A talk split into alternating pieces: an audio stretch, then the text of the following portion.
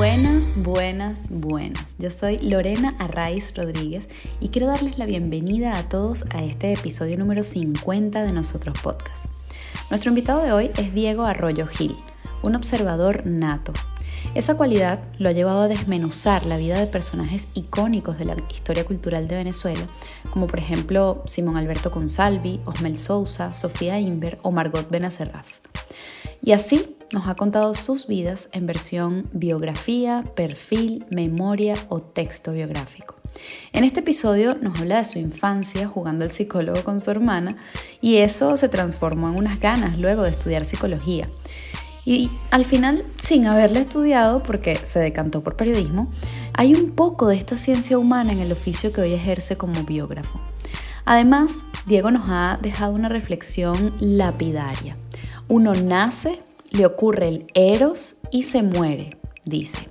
El eros, que no es el amor, sino el entramado de la vida, esa conexión única, exclusiva, específica que cada uno de nosotros tiene con la vida. Diego también nos da algunas recomendaciones para acercarnos a un personaje y poder llegar a la historia que se esconde bajo la alfombra, para poder así contar una figura y no solo la silueta que todos conocemos. Lo primero es tocarle la puerta a ver si te deja pasar, claro. Lo siguiente es ser muy respetuosos con la confianza que está teniendo de contarte su vida. Y lo tercero, lo tercero es lo más importante, así que tendrán que verlo ustedes mismos. Sin más, los dejo con este episodio número 50 de Nosotros, con Diego Arroyo Gil. Diego Arroyo Gil, buenas tardes y bienvenido a nosotros. Es un placer tenerte aquí, muchas gracias. No, el placer es mío, de verdad. Muchas gracias por, por invitarme. Siempre me, me da un poco de vergüenza que me inviten para hablar, porque sabes que no está, uno como periodista está acostumbrado a estar del otro lado, ¿no? El que pregunta, pero bueno, nada, chévere, un, gusto. Bueno, sabes que eso, eso que acabas de decir, justo te lo iba a mencionar porque, claro, tú estás eh, acostumbrado a estar del otro lado, es decir, tú estás acostumbrado a hacer las preguntas. Entonces, bueno, es un reto para mí eh, hacerte preguntas a ti, ¿vale? Así que vamos a ver qué tal sale todo este... Seguro va a salir muy bien. todo este invento, cómo queda. Bueno, a ver, Diego, nosotros te definimos como un hombre disciplinado, observador, que creo que es una cualidad necesaria para tu oficio, y también sensible, otra cualidad necesaria para tu oficio, pienso yo. ¿Cómo te defines tú?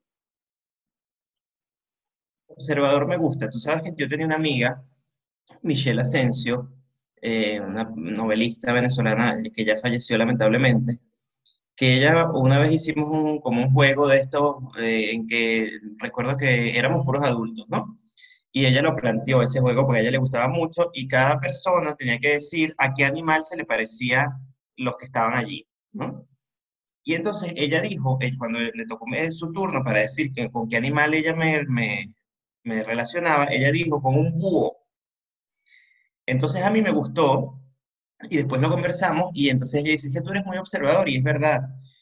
Y esa es una de las razones por las cuales yo pienso que yo soy un muy mal periodista de calle, mal reportero de calle, que es una cosa que he hecho muy poco porque desde el primero no me gusta, pero desde el principio me di cuenta de que yo no sirvo para eso, porque yo soy una persona que llega a un sitio y lo que hace es que comienza a observar. Y yo puedo quedar está, estamos, eh, está pasando algo espantoso y yo me quedo en una esquina observando el comportamiento, en vez de hacer lo que tiene que hacer un reportero, que es meterse en la candela directamente y buscar testimonios y tal, así que moverse para acá, ¿sabes? Entonces yo me quedo observando y yo creo que eso funciona muy bien para hacer entrevistas, precisamente, o para escribir perfiles, porque tú estás con una sola persona sentado, oyéndola y observándola. Y llega un momento en que esa persona, si es un ejercicio que haces durante mucho tiempo con la misma persona, que esa persona se olvida de que tú estás allí eh, y comienza a hablar como si estuviera en el diván de Freud. Tú sabes, uno entiende por qué Freud hacía eso, que pones el diván y eh, de, espaldas al, al, al psicoterapeuta, al psicoanalista, porque efectivamente la gente llega un momento en que comienza a hablar ella misma sobre sí misma, se olvida un poco de quién está detrás, ¿no?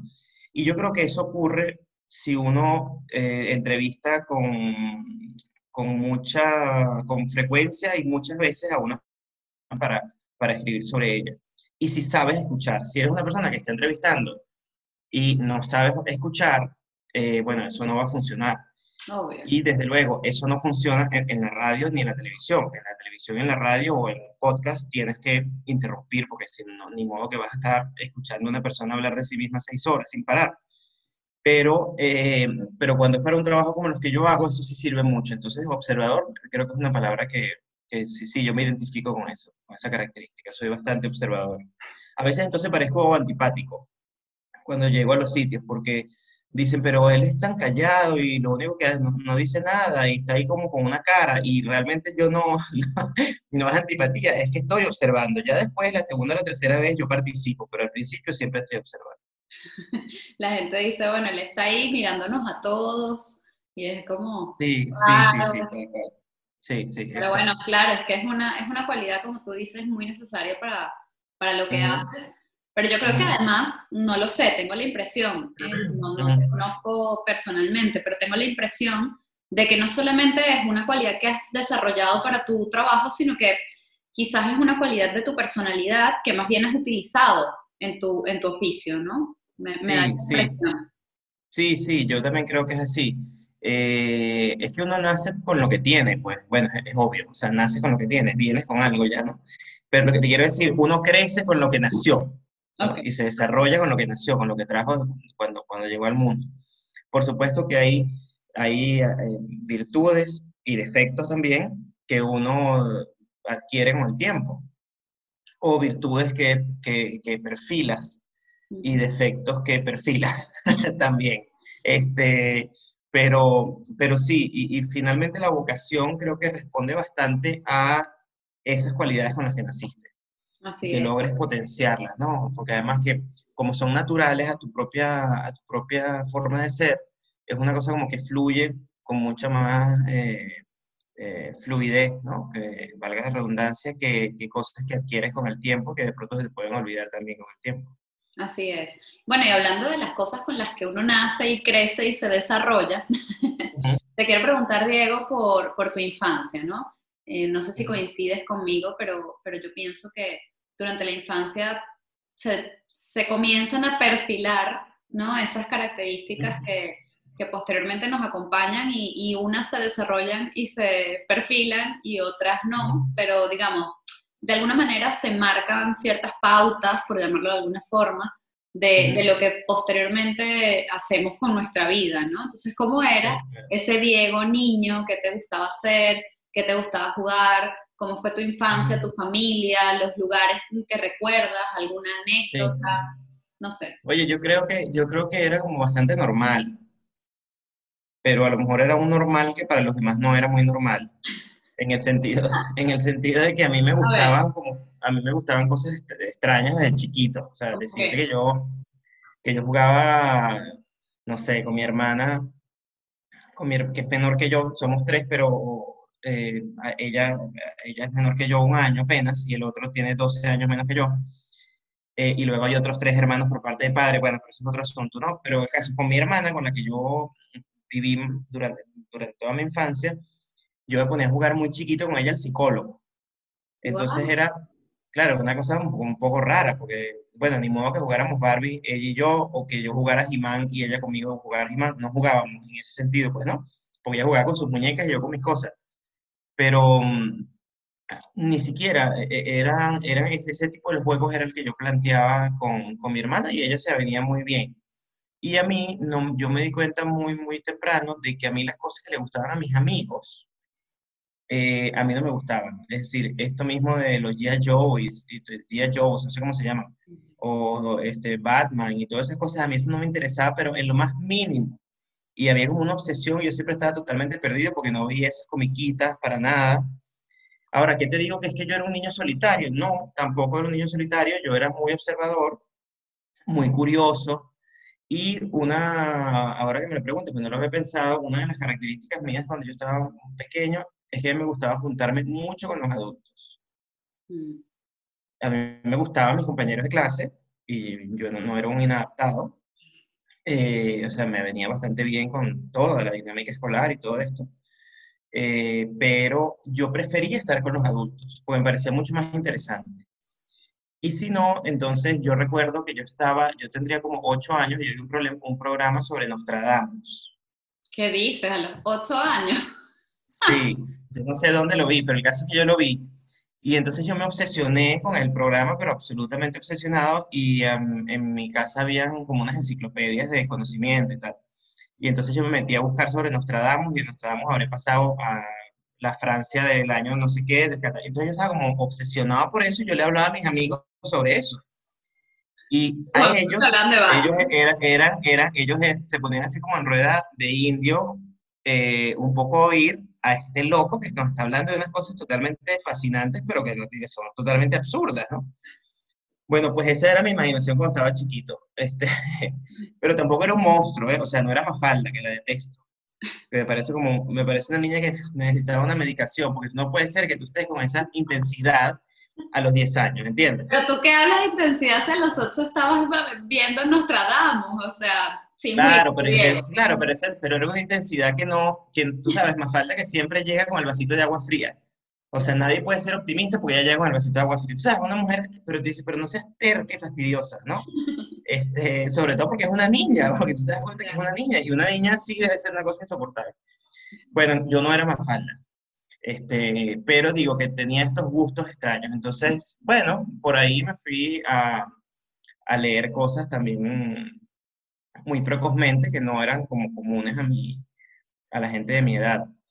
Pero yo no sentía que yo era raro en, ese, ¿ves? O sea, para mí era como normal. Eh, eh, eran como mis gustos, pues.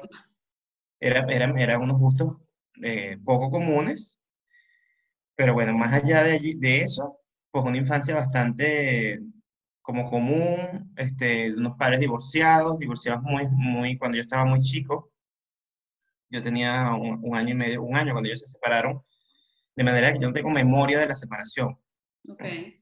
O sea, es que hay gente que, que se, se, trastorna porque los padres se separaron. Yo agradezco que se hayan separado. O sea, lo que yo no hubiera aceptado es que ellos siguieran juntos siendo infelices para que a los 25 años me dijeran es que nosotros nos hemos sacrificado y yo no amo a tu papá y tu papá no me ama a mí, pero nosotros no nos divorciamos por ustedes. Entonces tú tienes que cargar con ese rollo encima.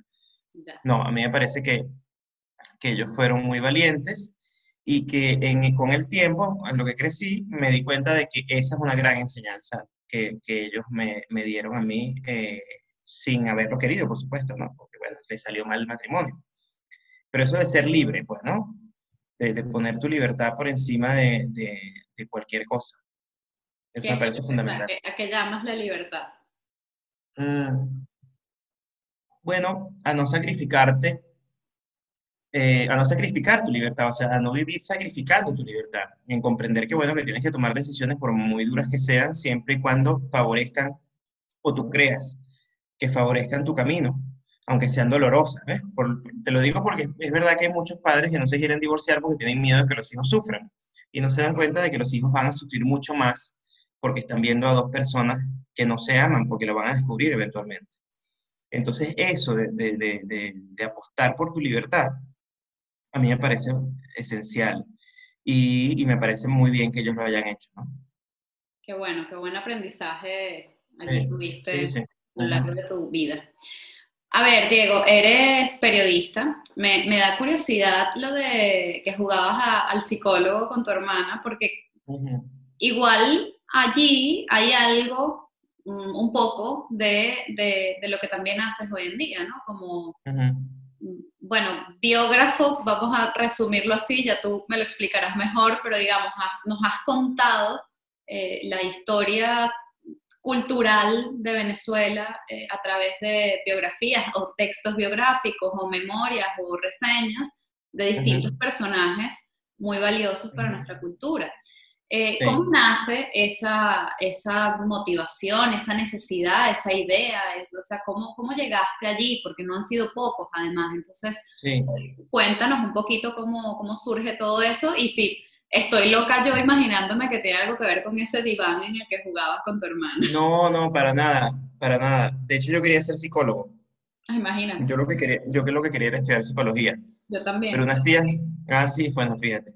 Unas tías mías, psicólogas las dos, me metí, no me metieron miedo, pero yo escuchaba los cuentos de cómo era la escuela de psicología de la UCB y después una profesora la que, que nos daba psicología en el colegio también nos contó unas cosas horribles sobre la escuela de psicología de la UCAP. Y entonces a mí esa idea me empezó como a, dar un poquito como de temor. Y a, mí no me gusta que me estén mandando.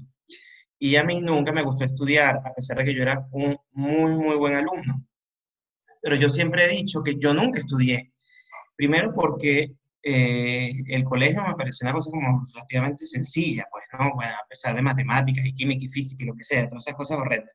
Pero, y después la universidad, es verdad que comunicación social es una carrera muy sencilla. No es que es fácil, es que es muy sencilla. Y yo estoy de acuerdo con Marcelino Bisbal cuando dice que es una necedad que la carrera de comunicación social de, se, dure cinco años. Eso tiene que durar tres. Y es verdad, tú cumples con el ciclo básico, al menos a mí me pasó eso. Yo cumplí con el ciclo, el ciclo obligatorio en la UCB y los dos últimos años, que son de carreras optativas, es que yo me fui a letras a hacer, a hacer, eh, hacer materias en, en, la escuela de letras. Este, porque es que ya aprendiste lo que ibas a aprender en tres años. Yo decía, pero ¿cuánto vamos a seguir con el lead, el desarrollo, la cola? O sea, ¿hasta cuándo? Lo que tienes es que trabajar y tal. Entonces, pero esto iba a razón de que, ah, bueno, a que a mí nunca me gustó estudiar en el sentido de que, o como mejor dicho, yo era un muy buen estudiante, un excelente estudiante, eh, y cuando yo digo que a mí nunca me gustó estudiar, la gente que es mi, mi hermana y tal, o mis hermanos, me dicen, pero si eres tonto, claro que sí te gustaba, eras súper buen estudiante. Pero es que porque tuve la oportunidad de decidir estudiar lo que a mí me gustaba, entonces sentía que estaba estudiando. Pero ese esfuerzo que yo veía a mis amigos que estudiaban ingeniería y tenían que pasar por geometría descriptiva, o este, y entonces estaban cuatro días, cuatro, no, cuatro días con sus cuatro noches y sus cuatro infiernos eh, tratando de sacar un cálculo que no les salía, y después los que, los que hacían arquitectura, que estaban encerrados en una habitación sacándole fulana maqueta, o sea, y, uno, y un estrés, y entonces una lloradera. Yo eso jamás lo viví. Y jamás lo viví y me hubiera revelado al segundo día si me hubiera dado cuenta que, hubiera escogido, de que había escogido una carrera que me, que me iba a someter a eso. Y psicología me dio como la idea de que iba por ahí. Entonces yo dije, no, yo me voy por otro lado, y, lo que mm, más se parecía, estaba como abierto a, mis intereses, era, era el periodismo, que juntaba la historia en principio, porque es la historia que se está haciendo, que están haciendo, con, eh, bueno, con el periodismo propiamente dicho, y luego me di cuenta de que también se juntaba con la psicología. Se podía juntar con la, con la psicología en este sentido de que yo lo trabajo, de hacer perfiles, de hacer perfiles de largo aliento. De largo aliento. Entonces, no es que cuando yo estaba en la universidad yo, yo tenía el sueño de convertirme en biógrafo, no. Lo que ocurrió fue que me, me conseguí en el camino Simón Alberto Consalvi, de quien yo escribí una biografía, y Simón dirigía la Biblioteca Biográfica Venezolana en el Nacional, el libro del Nacional y la Fundación Banco del Caribe. Y yo tenía 22 años, y él me, me invitó a que yo fuera el codirector de la Biblioteca Biográfica. Entonces, él era el director con 22. Sí, sí, o sea, él estaba loco. Yo, en ese momento a mí me parecía maravilloso y perfecto, no, no me causó ningún escándalo. Pero ahorita yo lo veo a la distancia y digo que de verdad que fue muy arriesgado agarrar un chamo de 22 años para ponerle un cargo gerencial. Pero como era con Salvi, todo el mundo dijo que sí, todo el mundo se quedó callado y tal. Y yo comencé en la biblioteca y entonces él me dijo, oye, todos los que hemos trabajado en la biblioteca biográfica, hemos hecho un aporte a la biblioteca. Y había unos libros, o sea, unas biografías, unos personajes que todavía no tenían biógrafo asignado. Entonces yo dije, bueno, voy a hacer uno. Y así fue como yo hice la primera biografía, que fue Luisa La Nena eh, Palacio, la, Nena Zuluaga, la pintora y grabadora, una mujer poco conocida en el mundo popular, digamos así, pero muy, muy reconocida en el mundo cultural, de, sobre todo de Caracas en los años, a partir de los 50 en adelante. Este, y así fue como escribí la primera biografía, después escribí una segunda, una tercera, y así. Y me di cuenta que era una excelente manera de hacer historia, periodismo y psicología juntos. Wow. A pesar que yo no soy psicólogo, yo no puedo decir que mis libros sean informes eh, psicoanalíticos, no, pero es verdad que hay algo, pues, ¿no? Hay de, de, de, interés por la conducta de la persona a la que yo estoy investigando o a la que estoy entrevistando. Dices, eh, ah, hablando un poco de, eso, del interés por la conducta, ¿no? De, la persona con la que estás hablando. Eh, te cito una cosa que leí por allí. El biógrafo tiene la obligación de esclarecer y transmitir una vida vivida, cuando él sabe que toda vida vivida es, en última instancia, irreductible, irreproducible e intransferible. Entonces, ¿cómo ¿Cómo cumples con esa obligación de esclarecer y transmitir una vida vivida, teniendo pues estas limitaciones, entre comillas, ¿no? O sea, ¿qué, ¿qué haces dentro de tu ejercicio profesional que te permite pues dibujar de alguna manera esas conductas y esas eh, lo que hay detrás, ¿no? Porque yo lo que creo, eh, y esta ya es mi percepción muy personal, es que cuando uno entrevista, a mí me gusta mucho entrevistar y, me gusta, pero por ver lo que hay detrás. Entonces, claro, creo que hay algo también de eso en, lo que tú haces, ¿no? ¿Cómo, cómo Lo, haces? Sí, eh, investigando mucho es, principal, ¿no? es, lo básico porque tú necesitas información, o sea, tienes, tienes que tener información, sobre todo para no ir a la entrevista y preguntarle, ajá, ¿y, cómo se llama usted? No, bueno, tienes que llegar ya sabiendo quién es el personaje. Luego, para cotejar datos y para tratar de armar la crónica que vayas a armar finalmente después de haber hecho todo el trabajo. Ahora, es cierto, yo lo que digo es que la vida es la que uno está viviendo en este momento por más que yo dentro de 15 años yo trate de recrear eh, a través de mi memoria eh, esta conversación que tú y yo estamos teniendo y que yo tenga una memoria prodigiosa y que yo de verdad eche el cuento exacto con pelos y señales cómo fue esta conversación entre tú y yo y que una persona que esté escribiendo sobre mí, punto el caso, tenga acceso a este video y lo vea. Este, y tú dices, bueno, tiene todos los elementos como para recrear lo que ocurrió. Pero es que recrear lo que ocurrió no es que esté ocurriendo otra vez lo que ocurrió. O sea, lo que ocurrió se murió. Entonces, no hay manera, o sea, toda vida vivida es irreductible, o sea, porque la vida es todo lo que vives y no hay manera de reproducirlo exactamente. Pero ¿qué es lo que haces?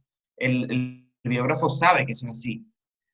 Eh, ¿Y qué es lo que hace? Es que lo, lo que hace es que trata precisamente de recrear de la mejor manera esa vida para tratar, de, para tratar de comunicarla también de la mejor manera. Entonces, bueno, e, es una limitación que no, no, no es una limitación de la que te das cuenta después de que escribes, no, o sea, eso lo sabes de antemano.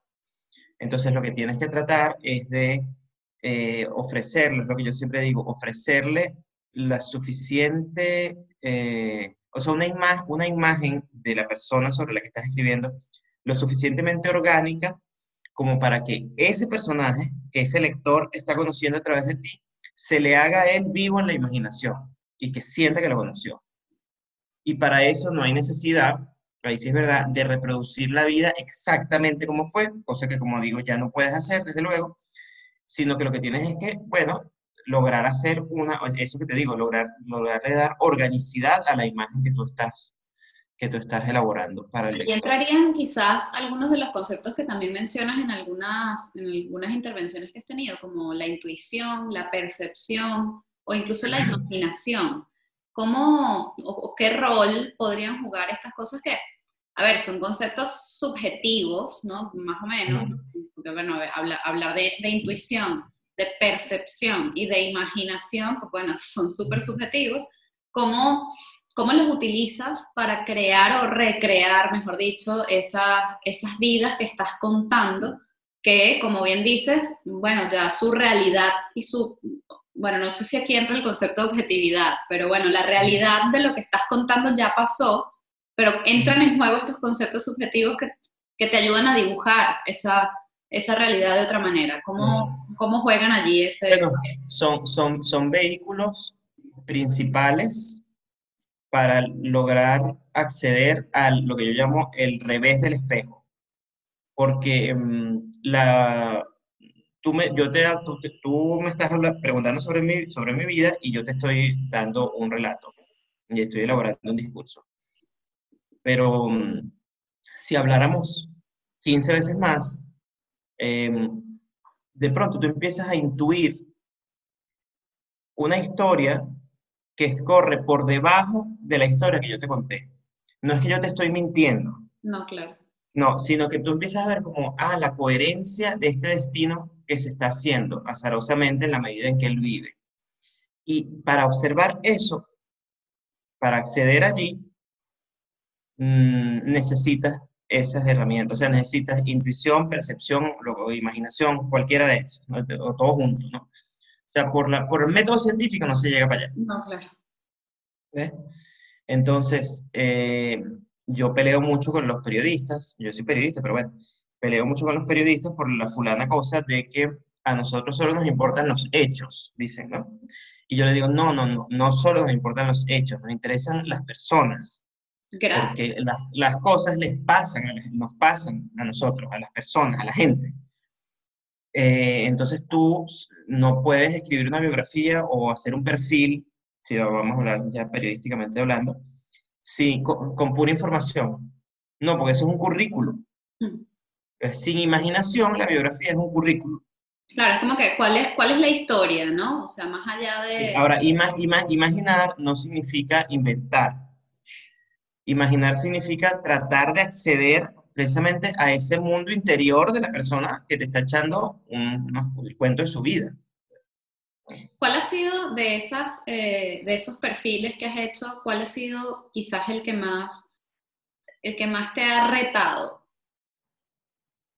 Todos me retan, todos me han, me ha costado muchísimo cuando los estoy escribiendo y, y, y, siempre digo, pero ¿quién me mandó? ¿Pero por qué? No sé qué.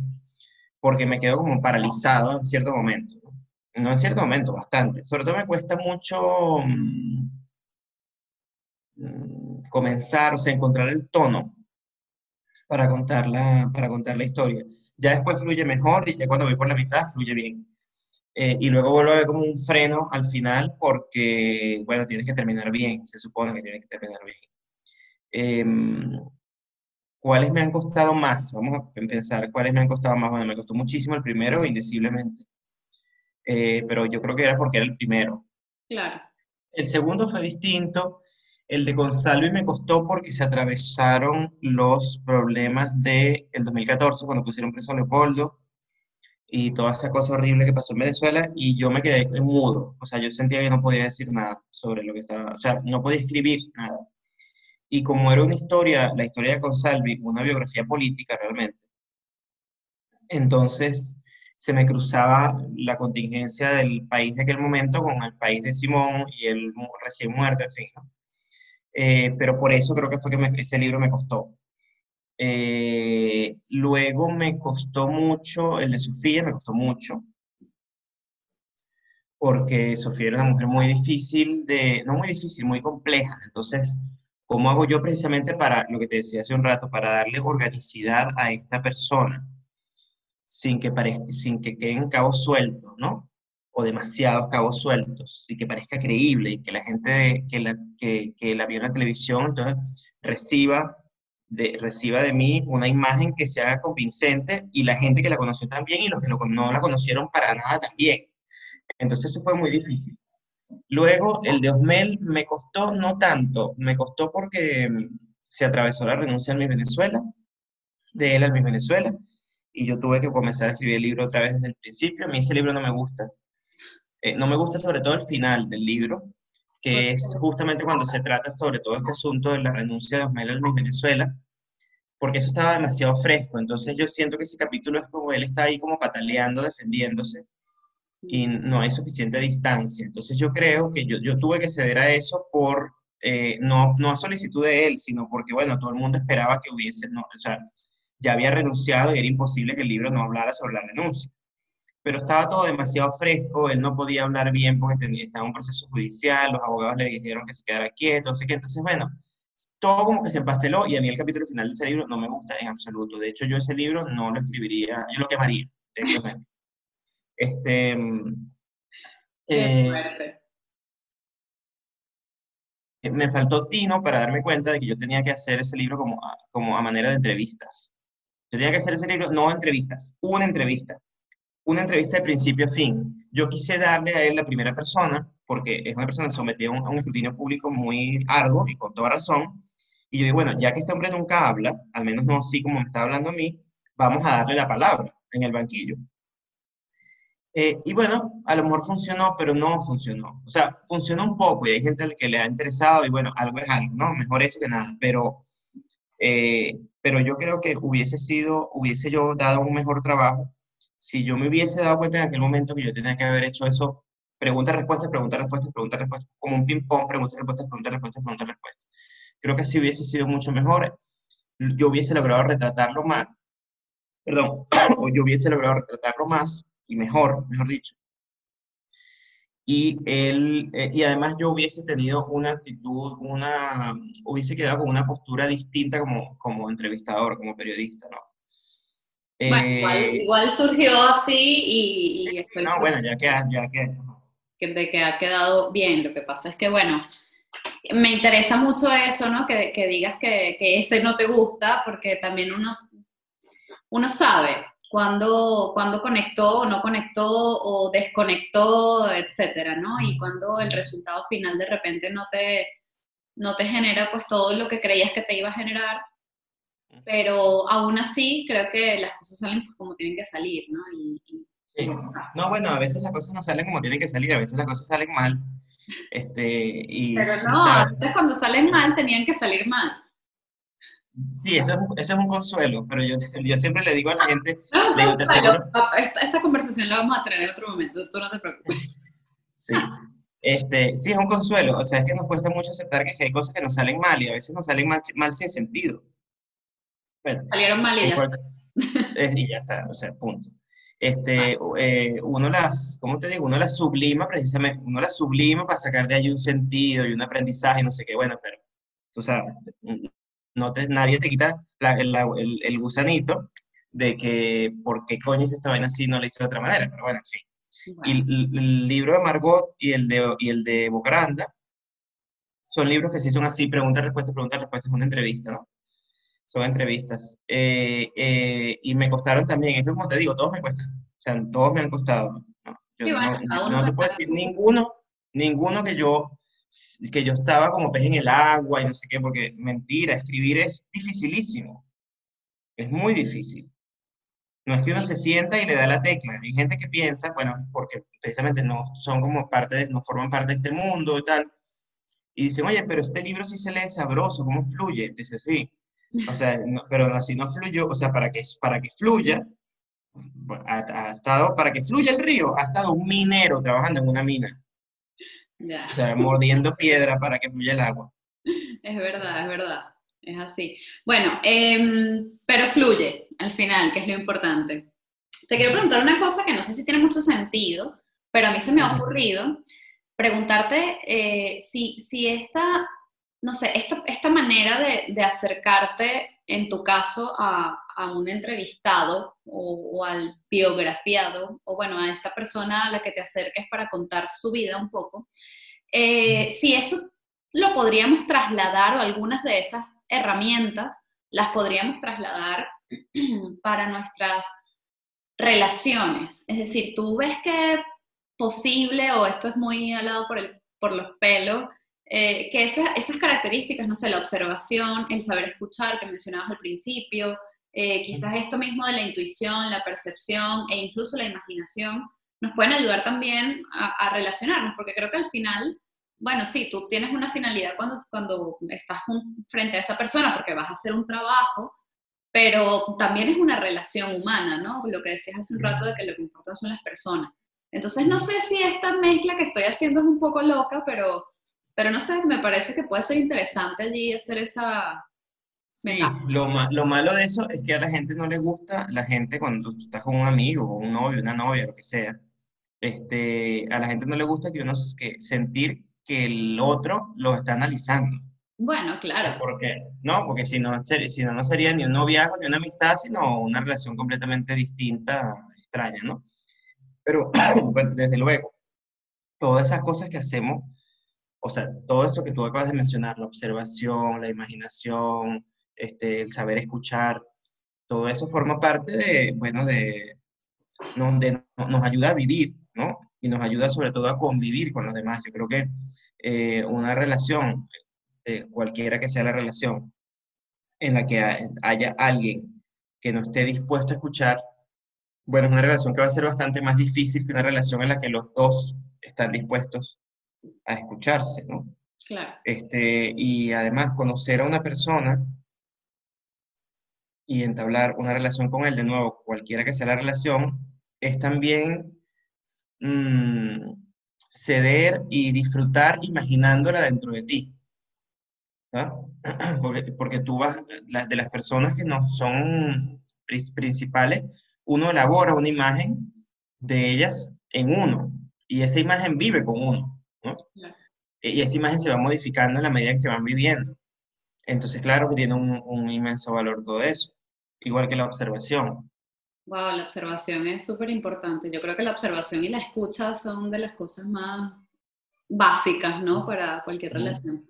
Diego, si te tuviera que pedir o, si me tuvieras que dar algunas recomendaciones muy básicas, yo sé que esto es muy reduccionista, pero algunas recomendaciones muy básicas para, para acercarnos a una persona y, e intentar dibujar su imagen de la mejor forma, eh, ¿qué nos dirías? Primero tocar en la puerta. A ver si te quiere, si te quiere dejar entrar. ¿no? muy importante. Por favor, Eso es importantísimo. exacto. Luego, si te dice que sí, eh, tener siempre clara una cosa, que podrías no ser tú la persona que está allí para escucharla a esa persona que vas a entrevistar. Y sin embargo, esa persona ha accedido a que seas tú. Entonces, respeta ese compromiso. Eh, yo, yo, hay, hay, mucha gente que piensa y seguramente tienen razón en cierto sentido, sobre todo en el periodismo radio y de televisión, que el periodismo guerrero, ese que interrumpe y tal, y que eh, es, un, es buen periodismo. Y seguramente es así si tú estás en una cadena internacional o en un canal público en un país democrático y tienes el presidente de la República o un ministro y el ministro está mintiendo y tú le dices en la cara que está mintiendo y lo emplazas, ¿no? Eh, y eso, está, eso es buen periodismo, ¿no? O sea, pero, pero tú no vas, si tú estás haciendo un trabajo como este que yo, que yo hago, tú no puedes llegar con esa actitud en la primera entrevista. Tienes que aprender a preguntar, cómo preguntar y cuándo preguntar, porque si no, la conversación se acaba y no hay ni relato ni nada. Y entonces ahí una vez yo dije esto y un, estudiante de periodismo me dijo, pero entonces no se puede preguntar de todo. Yo le digo, no, no, todo se puede preguntar. De hecho, todo se debe preguntar. O sea, todo lo que tú tengas ahí que tú quieras preguntar, tú lo tienes que preguntar. La cosa es que tienes que saber cómo y cuándo preguntar. Entonces, eso a mí me parece esencial porque eso crea un clima de respeto entre la persona que está siendo entrevistada y tú. Porque además, en este tipo de trabajos, que son trabajos biográficos, yo no estoy entrevistando a Sofía Inver o a Osmel Sousa o a Margot de la Serra solamente sobre su trabajo. Yo le estoy preguntando sobre ellos y sobre su vida. Y la verdad es que ellos tienen todo el derecho de decir yo no hablo sobre mi vida. ¿no? Y sin embargo, se dieron, para, o sea, se dieron a hablar contigo sobre eso. Entonces tienes que tener mucho respeto. Así es. Eso no significa no ponerlos contra la espada y la pared. Yo los puse contra la espada y la pared a los tres pero cuando, cuando tenías que ponerlos y cómo tenías que ponerlos. Claro, y no el primer día, ¿no? Exactamente. Ya después de meses y tal, iba sumando por aquí una cosita, un tema que yo sé que es delicado, pero necesito hablar, entonces yo medio lo asomo y, suelto.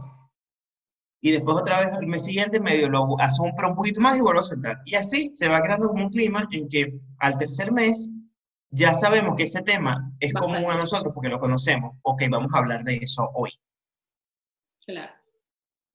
Aunque yo nunca le decía, vamos a hablar de eso hoy. Yo hablaba y lo que iba saliendo, ¿no? Bueno, pero ya estaba allí, ya se estaba. Exacto, tienes que asomar a eso, eso. Entonces, bueno, ¿y eso cómo se hace? Pues mira, no sé, haciéndolo. Primero leyendo, leyendo a gente que escriba cosas como que, a ti te entusiasmen, ¿no? Eh, y, preguntar mucho también a personas que hagan este tipo de trabajo o el trabajo que tú quieras hacer y que te digan este tipo de cositas como la que yo te estoy diciendo. Y luego hacerlo. O sea, porque es que el periodismo se tiene una cosa maravillosa y tortuosa al mismo tiempo, es que se aprende en la práctica. O sea, tú aprendes verdaderamente haciendo el trabajo. Bueno, como la mayoría de las cosas, yo creo, ¿no? Aprender haciendo es una máxima aplicable a casi todo. O sea, yo creería que, o, por lo menos, eh, quizás aprendas teóricamente algunas cosas, pero luego la, la, verdadera, el saber cómo y cuándo no te lo van a decir en la universidad, ¿sabes? Eso es con, con, el día a día. Así es. Diego, uno, te, vuelvo a citar porque esta frase me encantó, uno nace, le ocurre el eros y se muere. Y me he referido al eros y no al amor. Eros es como lo que vincula específicamente a cada hombre al mundo. ¿Cuál es tu eros? ¿Qué es lo que te vincula a ti al mundo? Lo que pasa es que eso no es, eso no es definible así. Ajá. o sea, eh, eh, lo que yo digo es que tú naces y cuando yo hablo del eros, es, es, la propia vida vinculándose a la vida mayor. Que, Entonces, tu vidita, digamos así, va trazando, va, tejiendo unos puntos de, de, contacto y de enlace con la vida general. Y ese tejido... ¿Ah? Que somos parte de un todo. Sí, pero es una cosa como que se va tejiendo en la medida en que vas viviendo. Y ese tejido, o sea, tu tejido es solo tuyo. No lo tiene otro. Por más parecida que tú tengas una hermana gemela, no sé, idéntica a ti, pero bueno, ella tiene una manera de sentir y una sensibilidad eh, y, y, ver la manera como una sensibilidad se mueve en el mundo. Eso es a lo que yo me refiero con el Eros. Y luego te mueres como un pajarito. Y más nada. Entonces pasan, te, te pasan como, por eso yo digo, no solo es el amor, porque la gente tiende a hablar, cuando habla del eros, lo vincula directamente con el amor, pero es que el, el eros, como decía, eh, creo que era Diótima, eh, decía, e, eros es el, urdidor de tramas. O sea, el, el, esa cosa extraña, esa fuerza extraña que va urdiendo las tramas en nuestra vida, ese es el eros. Y en ese sentido es a lo que yo me refería cuando decía que te vinculaba específicamente o sea, hay una manera en que tú estás vinculado al mundo que es solo tuya. Ese es el Eros. Sí, es un poco, eh, Víctor Franklin tiene una frase para eso y habla de un poco de cuál es tu lugar en el mundo, que es un lugar único, ¿no? O sea, no, no lo puede ocupar nadie más. Si no lo ocupas tú, no lo ocupa nadie, está vacío. Exacto, es una cosa así, es algo como eso, ¿no? Entonces, bueno, por supuesto, dentro, de, dentro del eros, el amor juega un papel fundamental, porque si hay un sentimiento, una emoción, un cataclismo, yo no sé cómo qué será eso, que te vincula específicamente, que, exacto, que te vincula específicamente al mundo de una manera que tú dices, ah, eh, yo estoy vinculado a esto solo como yo estoy vinculado a esto. Es el amor, ¿no? Y está incluido dentro de todo. Pero entonces, bueno, uno nace, le, le pasa el eros, le ocurre el eros y después se muere. Me encanta esa imagen. Diego, ¿con qué sueñas y a qué le temes? Eh, Sofía tiene una frase que me gusta mucho que dice, yo no tengo sueños, yo hago cosas. Eh, pero es mentira. Sofía Inver, normal. sí, pero yo creo que era un poco para salirse de esa cosa de, con qué sueñas. Yo sueño con que, eh, con que Venezuela mejore. O sea, con que Venezuela, sí, no sé si mejore, pero en cualquier caso, que Venezuela sea capaz de retomar un camino eh, sano. Eso significa mejorar, porque quiero decir, mejorar da la idea como que, ay, amaneció y, y, mejoró. No, o sea, que retome un camino sano em, para mejorar. Eh, eso, yo sueño con eso. Pero mm, sueño, pero no me quita el sueño. Porque soy, yo llegó un momento en que yo estaba como un poquito loco y obsesivo con el país, yo creo que como muchísimos, ¿no? Venezolanos, hasta que hubo un día que yo tuve una imagen que se me interpuso en el pensamiento cuando estaba vuelto loco pensando en el país, ¿no? y era, yo me vi así como en un velorio, en el segundo día del velorio, ¿no? El primer día del velorio, o de los velorios, son un desgarramiento espantoso, ¿no?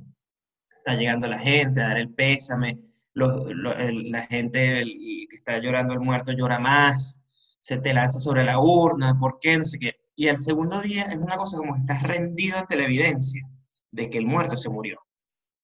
A mí eso me pasó con Venezuela. Eso no quiere decir que yo piense que el país se murió, pero yo sí pienso que hay una cosa que está, bueno, es que se acabó, este, y hay una cosa terrible, y yo no puedo luchar contra esa evidencia. Ahí está, sí, sí, sí, se murió algo, o sea, algo pasó, algo, algo terrible nos ocurrió y está aquí, míralo. Y entonces eso me ayudó a tener como tranquilidad, no resignación, sino como cierta serenidad, ni siquiera tranquilidad, como serenidad ante el hecho. Porque era una cosa que yo decía, es que me puedo volver loco. Y, y ya decía disparate, o sea, ya estaba como una gente en Miami, viviendo en Miami.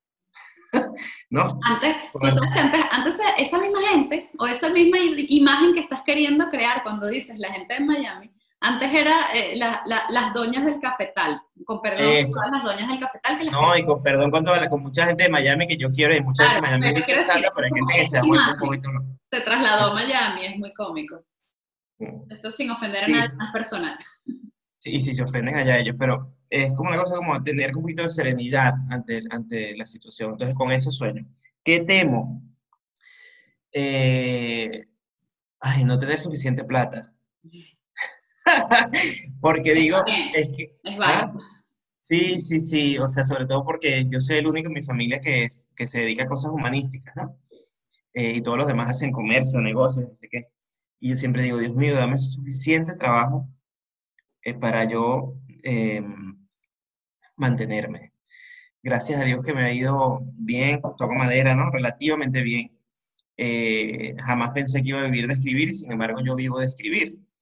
Y yo les, yo les recomiendo a mis, a mis estudiantes, no, cuando me invitan a escuelas de comunicación social para hablar con estudiantes de periodismo, siempre dicen, ay, ¿qué nos recomiendas? no sé qué. Entonces yo les digo, ¿qué nos aconsejas?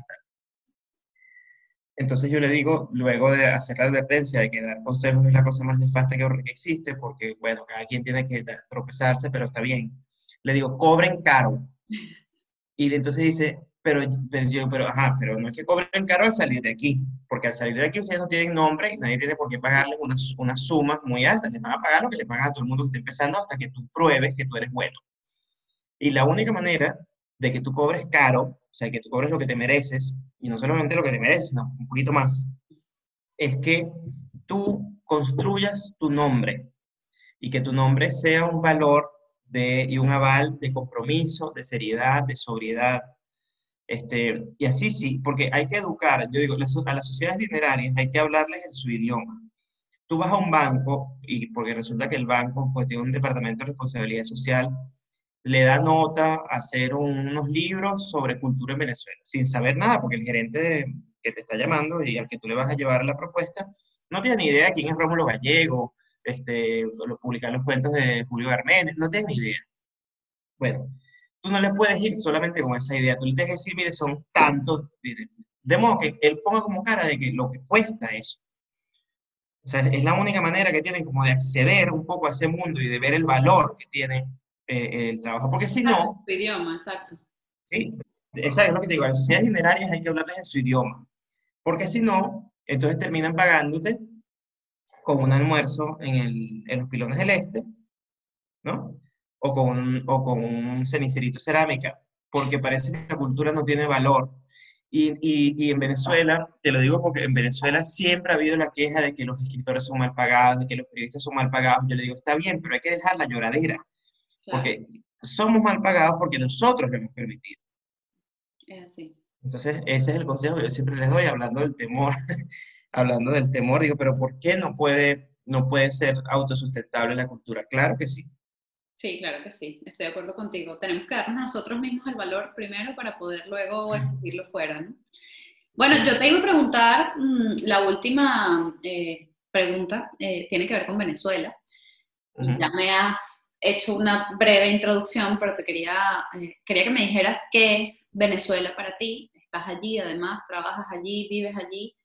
Eh, ¿Qué es Venezuela para ti y cómo crees que podemos, a ver, esto, yo, yo, lo, yo lo digo así, es como la reconstrucción o la construcción de nuevo desde el punto de vista social. Creo que estamos rotos socialmente, en, en, grosso modo, claro, hemos dejado de creer en las posibilidades que tenemos como venezolanos de seguir sintiéndonos venezolanos, y hablo en líneas generales.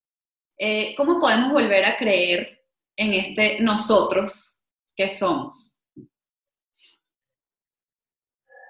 Venezuela, eh, Venezuela es que Venezuela es indefinible, ¿no? Pero yo creo que Venezuela es un país secuestrado por la oscuridad que sin embargo sigue dando luz. Es una cosa muy rara. Eh, Pérez Bonalde tenía una frase que le gustaba mucho a Eugenio Montejo que decía, país de tanta luz y tanto absurdo. Yo creo que eso es un poco lo que, lo que yo siento con, con respecto a Venezuela. Em, si, me, si me pisas un poquito más, o sea, no si me pisas, si me presionas un poquito más, te diría que Venezuela para mí, y lo lamento por la gente del interior, es Caracas. Pero no porque yo no quiera a mi país en, en general, sino porque yo he vivido toda mi vida en Caracas. O sea, yo me siento caraqueño, yo no, sería, yo no, yo no soy capaz de, plantarme frente a un andino y decirle que yo siento el mismo amor por su tierra que la que él siente por, por ella, porque eso sería desconocer el vínculo que él tiene con esa tierra en particular y seguramente él también conmigo sería igual, ¿no? En, lo que te quiero decir es que eh, el, el, país no es el país, ¿no? El país es eso que los italianos llamaban el paese, el lugarcito tuyo, ¿no? Tu terruño. El terruño. Y mi terruño es Caracas. Entonces, mi, exacto, mi terruño. Y si me presiono más, no es Caracas, son ciertos sitios de Caracas, ¿no? Y así vamos. Em, y, y, por supuesto, queriendo yo a mis, a, mis, a mi sitio en Caracas, yo quiero a mi país, ¿no? Y ahí sí me uno en el amor a la misma tierra que tiene un andino, un llanero, un maracucho, tal, que conmigo, con un caraqueño. Eh, y Caracas, pero que voy a, menciono Caracas porque voy a esto, porque Caracas tiene una cosa tan rara, que es un lugar común, yo entiendo, nos critican y tienen razón y se meten con nosotros y tienen toda la razón, de la fulana cosa del Ávila, ¿no? Pero es que es verdad, es decir, tú, yo una vez le escuché, ah, bueno, fíjate, exacto, yo una vez le escuché decir a Milagro Socorro algo que a mí me pareció maravilloso. Ella dijo, a mí me gustaría que algún día la historia de Venezuela le correspondiera en belleza a la geografía de Venezuela. Porque es verdad que tenemos una geografía tan bella y una historia tan atropellada y tan horrenda en, los últimos 20 años. Es una cosa que tú dices, pero ¿cómo es posible que este, que este amanecer en el Ávila eh, sea el mismo país en el que gobierna Nicolás Maduro? O sea, no entiendes una cosa como que te hace un cortocircuito en la cabeza. ¿Cómo es posible tanta belleza y, a la vez tanta fealdad? ¿no? Entonces quizá, quizá, quizá, eh, una de las, de, las, de, las, de las desgracias de Venezuela es, sea, fíjate tú lo que voy a decir, sea su exagerada belleza. No su belleza, sino que es exagerada. Hasta el punto que de pronto dices que es obsceno. tanta belleza. Y no nos las merecemos. No nos las merecemos. Es por eso yo, eh, o al menos no sé si no nos las merecemos, que suena un poco feo, pero a mí a veces me da vergüenza. Porque digo, oye, es tan bello lo que yo veo. Y me da vergüenza decir que como ciudadanos nosotros no hayamos sabido mantener el país en pie. Yo recuerdo cuando se murió Sofía, esa fue la, esa fue la sensación que yo tuve. Yo dije, oye, vino aquí durante una dictadura, la de Juan Vicente Gómez, y se murió en otra y es algo que mi generación no supo evitar.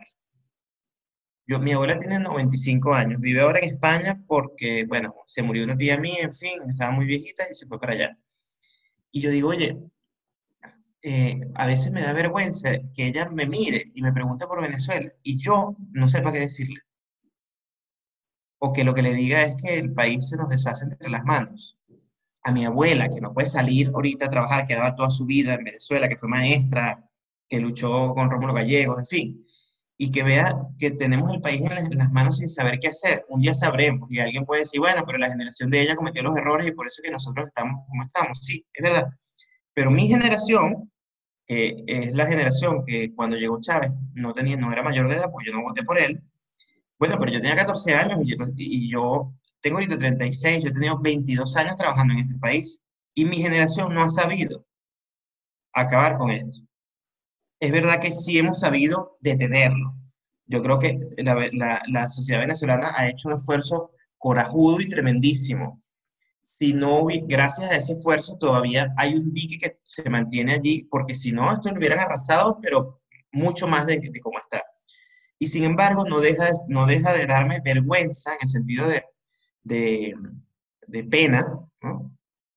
no la pena española, sino la pena nuestra. La pena nuestra. Este, sí, vergüenza, de rubor. Eh, cuando veo esa, lo bella que es Venezuela y, y, la fealdad que no hemos sabido detener del todo. Bueno, pero, ¿qué podemos hacer? ¿Qué podemos hacer para volver a, a, creer que, que podemos todavía no solamente detener esa fealdad, sino, sino crear de nuevo espacios de encuentro que nos permitan trabajar juntos por, por, por ese Ávila y, por todas las demás bellezas que tenemos en toda Venezuela. Bueno, lo que, lo que tenemos que hacer es lo que estamos haciendo, tú y yo ahorita, por ejemplo. Bueno, estamos conversando y compartiendo sentires, ¿no? Y tú estás haciendo tu trabajo y me estás preguntando por el mío. Y mm, aunque tú estés en España, tú eres venezolana, ¿no? Y bueno, y una memoria y aunque yo esté, ahorita estoy en Caracas, pero a lo mejor dentro de dos años estaré, no sé, en Florencia, ojalá. Este, pero bueno, yo estoy aquí la verdad que porque yo quiero estar, yo me podría haber ido de Venezuela porque como te decía, toda mi familia está afuera, pero sin embargo yo estoy aquí. Yo no creo en esos heroísmos de que yo estoy aquí este, luchando por... No, mira, si, tú estás, si, si vas a estar en eso, bueno, agarra tu maletica y te vas, papito, porque nadie necesita que le echen en la cara lo que, o sea, lo que tú estás, el esfuerzo que tú estás haciendo. Tú estás porque tú quieres, punto. Como la gente que se fue, me parece maravilloso también que se haya ido, porque bueno, si tomó la decisión, si está sufriendo, lo lamento mucho. Eh, pero lo que te quiero decir, no me gusta, no me gusta la quejadera de nuevo. Y esa cosa como, como de plañidero, mira, eh, hay que, hay que, lo que, lo que hay que hacer es que levantarse todos los días a trabajar. Eso es lo que hay que hacer.